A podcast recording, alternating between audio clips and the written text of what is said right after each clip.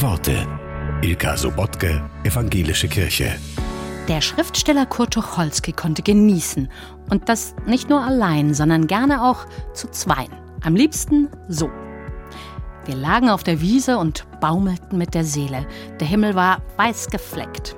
Wenn man von der Sonne recht schön angebraten war, kam eine Wolke. Ein leichter Wind lief daher und es wurde ein wenig kühl.